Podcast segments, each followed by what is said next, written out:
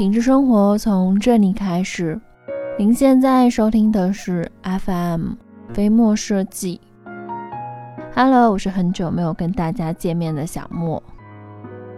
从公司年假开始到今天结束，已经过去了十五天，大家是不是也都重回到工作中了呢？那本期呢，小莫其实没有什么特别的策划，还是循规蹈矩的介绍一下功能空间中的家装细节。卫生间其实是家居功能空间中最容易出现尴尬的地方，但往往这个空间基本又是对外开放的，所以呢，这个空间可以说是除客厅以外，展现主人生活品质的第二空间了。个人认为呢，卫生间的装修与布置也是非常重要的，它能体现出屋主的生活态度，也是最容易看出生活细节的地方。卫生间通常呢空间狭小，在设计中呢必须要做到寸土必争，稍微有一个地方没有设计处理好，可能就会对日常的使用带来极大的不方便，这样呢就特别的容易影响居住者的心情。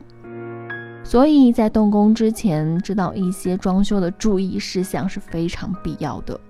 那关于卫生间哪些地方是需要注意的呢？一，如果你不想在穿衣服的时候把地板弄得湿湿的，那就装个淋浴房吧，出来穿衣服也方便很多。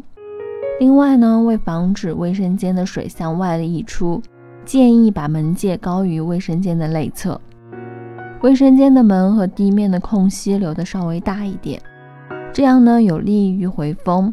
如果是推拉门，建议在推拉门和卫浴间的前面的地面的瓷砖上做一层防水。二，如果你想要把洗衣机放在卫生间里面，建议干湿分离，这样呢卫生间相对而言不容易坏掉。三。卫生间的地板瓷砖呢，要注意做好坡度，这样水流得快也干得快。卫生间的地板瓷砖贴好后呢，自己可以拿水试一下，而且地板的瓷砖要防滑的哦，这样呢可以避免老人和孩子摔倒。四，卫生间的洗脸盆买瓷的就好了，最好呢不要买玻璃的，很难做卫生。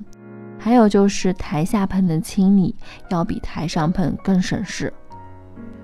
五，卫生间的马桶要买好一点的，不然容易渗色，用久了马桶就会变得黄黄的。六，如果我家里有安装两个卫生间的话，公用的建议装蹲盆更卫生。七，如果家里的卫生间通风不好，就别买实木的储物柜之类的，容易烂掉。可以考虑买 PVC 材质的。八，卫生间的墙壁要有挂毛巾的地方，最好有个放衣服和放沐浴露的，不管是隔板还是储物收纳，这一点呢是一定要做的。九，卫生间要装浴霸，这样冬天洗澡的时候才不会冷，而且浴霸要装防雾剂的，这样呢更安全。十。说到浴霸的防雾气的功能，那就要考虑到卫生间的防水问题了。防水是一定一定要做好的，多试试，确保不会漏水。卫生间的防水呢，至少是要做两次的，回填之前做一次防水，回填之后也要做一次防水。防水的高度至少要做一点八米以上，如果条件好的话，防水建议整面墙都做了。十一。前面提到的卫生间的储物柜最好不要用实木的，门呢也是最好不要安装木门，容易烂掉。建议装铝合金的或者是金属类的。关于这点也要考虑卫生间的天棚，选择那些具有防水、防腐、防锈功能的材料。十二。卫生间尽量不要用玻璃胶，时间一久了，碰到水的话容易发霉，很难看到。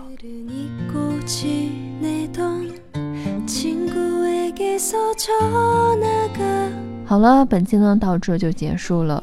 那在节目的最后，还是希望大家能够订阅、点赞、转发、分享。周一至周五同一时间定期的收听。另外，如果你有想和小莫分享的心情，或者是想和小莫说说你在生活中的一些居家经验，都可以在下方的评论区给小莫留言。当然，如果你在装修上遇到了什么麻烦，也可以在微信的平台给我们的团队留言。微信号直接搜索“合肥飞墨设计”这六个汉字，展翅高飞的飞，墨水的墨。我们期待您的发言。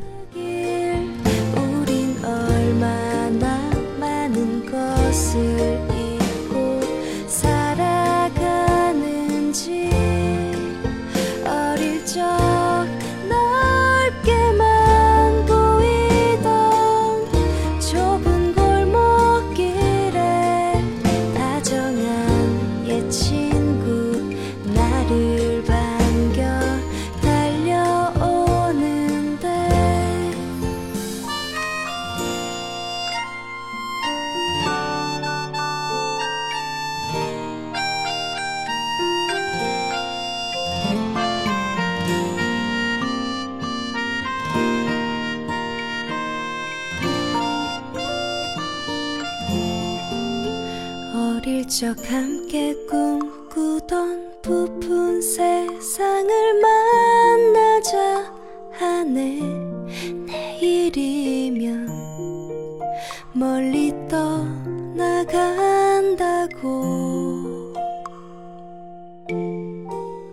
언젠간 돌아오는 날 활짝 웃으며 만나자 하네